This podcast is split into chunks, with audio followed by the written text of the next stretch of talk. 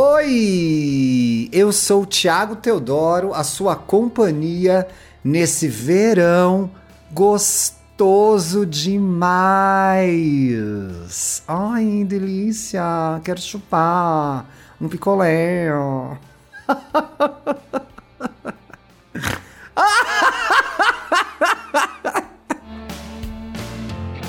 Esse é o Indiretas de Amor especial Verão.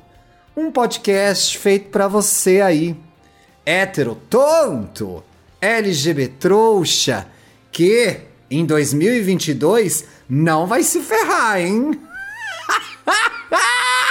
Quem acredita nisso? Ai, Deus, importante é ter fé, pessoal. Meu amor, você já participa do nosso grupo no Telegram? O link tá aí no descritivo do episódio, tá bom? É, e você quer mandar sua indireta de amor? Ai, mas Tiago, é especial verão! Pode ser qualquer indireta de amor pro seu namorado, pro seu ex, pra sua amiga, pra sua mãe, pro seu pai, pra um parente, pro chefe. Hoje tem uma questão de trabalho aqui, babadeira, vai ter alertas antes de começar o caso, hein? Então é só escrever para indiretas de amor podcast gmail.com. Durante o BBB, o podcast está saindo segunda, quarta e sexta, por conta da minha participação no Big Big Brasil com Duda Delo Russo e Paulo Fraga. Vai lá ouvir, a cobertura tá super legal do BBB. Mais um recadinho, vote em 2022. Regularize a sua situação junto à Justiça Eleitoral. O link tá aí também no descritivo do episódio. Tem mais de 16 anos, você já pode votar. Não votou nas últimas eleições, a gente vai precisar do seu voto esse ano. Vamos trabalhar para eleger pessoas comprometidas com as causas da comunidade LGBT, com as causas de combate ao racismo da comunidade negra, com as causas de direitos humanos, gente que vai apresentar propostas para melhorar esse país. Cada voto vale, tá bom? No episódio de hoje, Sugar Chef Chernobyl. Gente, é quase um trava-línguas. Eu queria fazer um alerta aqui antes de ler esse, essa indireta de horror, eu diria, que esse é um caso de que envolve RH, gente, né? É um caso que configura uma espécie de assédio, né? Então, assim, importante prestar atenção se você estiver vivendo algo parecido. É o tipo de questão que deve ser levada para o RH. A, Be, a, a Benzinho, ó, eu misturando os podcasts, gente. A heterotonta, ela é heterotonta ou LGBT trouxa, gente? Eu acho que ela é heterotonta. A heterotonta contou aqui de uma forma bem humorada, eu também vou contar essa história de uma forma bem humorada, mas tem um alerta importantíssimo aqui, hein? Vamos ouvir em direta dela? Olá, Chi, tudo bem? Eu espero que sim. Eu tô ótima, acabei de voltar da minha natação magnífica. Chegaram as primeiras joias que eu comprei na minha vida, dois anéis Babade, mas enfim, não é sobre mim, é sobre você, né? Vamos lá. Primeiramente, gostaria de dizer que sou viciada em todos os seus podcasts. Minha filha, muito obrigado. E fico super feliz. Happy, happíssima. Quando vejo você fazendo participação nos demais podcasts que acompanho. Quero deixar claro que quando vocês me veem fazendo alguma participação em um outro projeto, eu estou recebendo cachê, pois não trabalho de graça, né? Te conheço desde o podcast Vanda. Ah, não, gente. Esse eu faço de coração. Foi onde tudo começou. E eles são maravilhosos, os reizinhos da podosfera, né?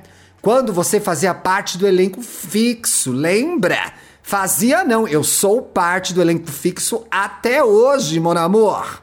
E desde aquela época já sabia que a senhora tinha talento de. Olha, ela é caça-talentos, Angélica. Tinha talento de sobra para ser essa podcaster maravilhosa que todos nós conhecemos. Mulher, mas por que não me avisou já na época? Eu demorei mais uns quatro anos para descobrir, gente. Inferno.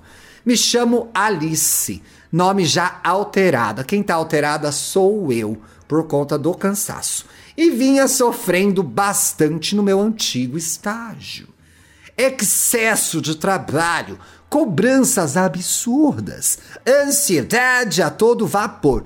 Piuí, piuí, uhul! Mulher não, ai, não liga meus gatos, triggered, triggered. Enfim, o trabalho dos sonhos tinha virado um inferno. E por conta da pandemia, acabei me submetendo à exploração extrema. Lamento muito. Mas. De boba eu não tenho nada, ela é esperta, hein? Então logo comecei a procurar outro estágio na minha área. Qual é a sua área, mulher? Tem que falar essas coisas.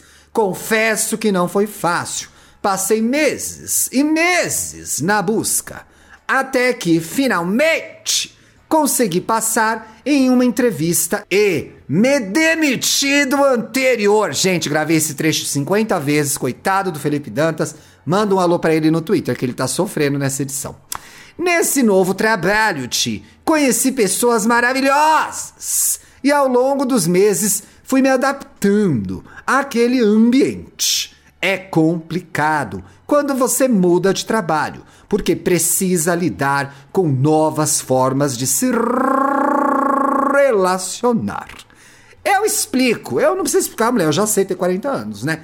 No antigo estágio, todos eram distantes e frios. Buh. Já nesse novo. As pessoas são mais calorosas, abraçam bastante, mesmo na pandemia, gente e sempre se cumprimentam como amigos de longa data. Nossa, odiei. Até aí tudo bem, eu já ia odiar já. Acontece-te que nesse final de ano acabamos nos reunindo em um restaurante para fazer uma breve comemoração pelo início das férias. Mulher, não tem que comemorar no Brasil. Durante o almoço, fomos bebendo bastante e acabamos entrando na cachaça. Mulher, no trabalho novo, gente. Olha aí o perigo, o perigo. Nesse meio tempo, um dos sócios da empresa começou a conversar comigo e, durante o papo, sempre apertava a minha mão, em forma de cumprimento.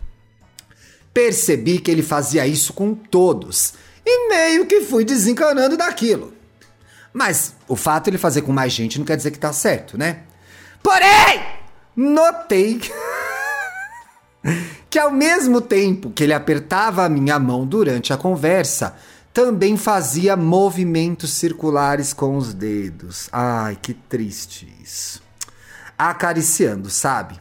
Na hora fui me afastando, já me ligando que o velho estava se animando pro meu lado. Detalhe é que ele tem por volta de uns 50 anos ou mais, com todo respeito aos idosos. E é todo metido a boizinho. Ti, um verdadeiro pavor, menino, um verdadeiro pavor. Porque você é uma profissional que está numa festa de confraternização do seu trabalho e não deve passar por isso. E a lei te protege, inclusive, tá bom? Bom, papo vai, papo vem. Ele começa a falar do meu olhar que meus olhos eram penetrantes. Meu Deus, que absurdo. Chegando a comentar isso com um amigo na minha frente, que ficou super desconcertado. Nossa, que situação terrível, meu amor. Nenhuma mulher deve passar por isso, viu? Nenhuma mulher deve passar por isso. Fica até difícil de rir dessa história, viu? E foi aí que ficou claro para mim que ele estava dando em cima, Ti. Na hora fiquei atenta e comecei a não dar muita conversa para ele, a fim de sair dessa situação. No final do almoço, ele nos deu carona até o carro de uma amiga, que estava no bairro ao lado. Chegou a insinuar para eu sentar na frente. Meu Deus! Porém, todos da carona pareceram ignorar e seguimos o caminho normalmente. As pessoas, inclusive, que tinham percebido isso, deviam te ajudar nessa hora, né? Fica todo mundo com medo de perder o emprego, de se indispor, mas quando a gente está diante de uma situação de assédio, a gente não pode é, ignorar que viu aquilo, né? Tem que puxar uma conversa, tem que prestar assistência para a pessoa que está passando por isso.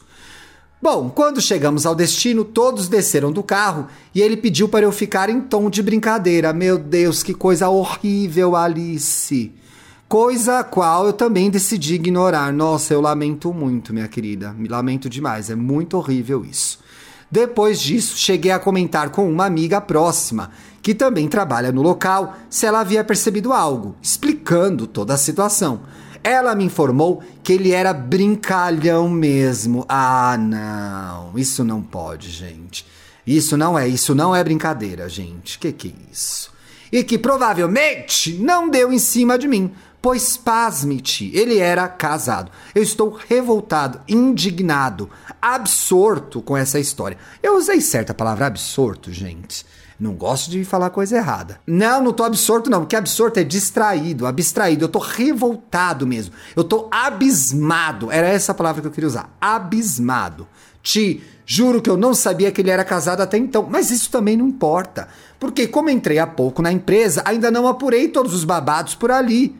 Mulher, mas você não tinha que saber disso e não se justifique. Você está com 150 por mil por cento de razão. Mas há um detalhe que vale a pena mencionar. Ele é pai de um menino que trabalha no mesmo setor que eu. Meu Deus, que constrangedor. Uma das poucas pessoas com quem consegui estabelecer uma proximidade nesse breve período. E esse menino me apresentou um amigo com quem tive um lance breve. Vamos chamá-lo de Diego. Olha, Diego vem de malandro. Acontece que Diego comentou com um velho que tinha me conhecido e pipipipopopó. Diego fofoqueiro também, né? Então foi suspeito que foi daí que ele se sentiu na liberdade de dar em cima de mim. Claro que não. O fato de você ficar com o Diego não dá carta branca pro cara, um velho, uma pessoa em posição de chefia, uma pessoa em posição de vantagem na empresa, dar em cima de você. Com quem você fica, com quem você tem lance, não interessa. Não precisa se justificar. Não tem nada a ver uma coisa com a outra, tá? É, e me elogiar sempre utilizando o Diego como ponte para puxar assunto comigo. Tá, ele viu que o Diego tava lá, usava o Diego de escada para puxar assunto com você. Extremamente embaraçosa, embaraçosa e criminosa essa situação. Enfim, decidi ouvir essa minha amiga e deixei pra lá. Porém, bastou chegar em casa para receber uma notificação no celular. Era o zap com uma mensagem de um número não salvo. Decidi abrir e me deparo com o emoji de dois olhinhos. E ao verificar, de quem era o número, me deparo com a foto dele, do velho. Gente, isso é, isso é um assédio comprovado, inclusive. Meu Deus do céu. Ti, na hora soltei uma gaitada. O velho realmente estava se engraçando pro meu lado. Fiquei incrédula, eu também tô incrédula. Eu só consigo repetir. Lamento muito que você tenha que ter passado por isso. Você tá no seu trabalho. Você tem que ser respeitada como profissional. Você não pode passar por essa situação. É uma situação que tem, tem que. É é, ser levado ao RH mesmo, tem que ser informado a outras pessoas que acontecem, porque isso não pode se repetir. Comecei a me imaginar madrasta do meu amigo no trabalho. Você ainda tá tentando levar com bom humor, né? E em como toda essa situação era bizarra. Convém dizer que nos encontramos posteriormente. Você botou, botou bastante palavra com mente, né? na festa oficial da firma. E ele me cumprimentou com um pouco de vergonha. Azar, tinha que ter muita vergonha e tinha que ter sido punido pelo que ele fez. Até hoje não sei se isso aconteceu por conta do vácuo que eu dei nele no WhatsApp ou porque ele estava ao lado da esposa. Novamente, Alice, aí tem uma coisa que é também não justifica, né? Estar envergonhada é um mínimo que ele tem que é, é, se sentir. O mínimo que ele tem que sentir é vergonha. O que ele fez está errado. E a lei prevê punição para isso tá? Bom, Ti, a minha indireta é. Seu velho safado, não tem vergonha na cara não? Se fosse para falar comigo sobre aumento de salário, tava tudo bem. Agora vir falar do meu olhar, dar em cima de mim, me chamar na frente de todo mundo para ficar no carro, te manca. Procura uma trouxa de roupa para lavar, seu rico de merda metido te lasca pra lá, um homem dessa idade, casado, se engraçando para uma menina da idade do seu filho. Espero que você crie vergonha na cara, porque nem para ser um sugar daddy presta. Isso aí, Alice. Importante que você desabafou, mas presta atenção que a gente tem um caso grave de assédio aqui, hein? Temos um, gra um grave caso de assédio aqui. Ti, obrigada por ler o meu caso. Espero que não tenha ficado muito longo. Não ficou não, meu amor. Um beijo para você e para o Dantas. Até mais. Observação. O 17 do meio e meio é por conta do meu aniversário. Calma, mulher, eu tava jogando. Que inferno. E você aí ficou com vontade de mandar a sua indireta de amor, de horror, de terror? Que indireta horrível a de hoje, gente. É só escrever para indiretas de amor podcast@gmail.com. Beijo, até sexta.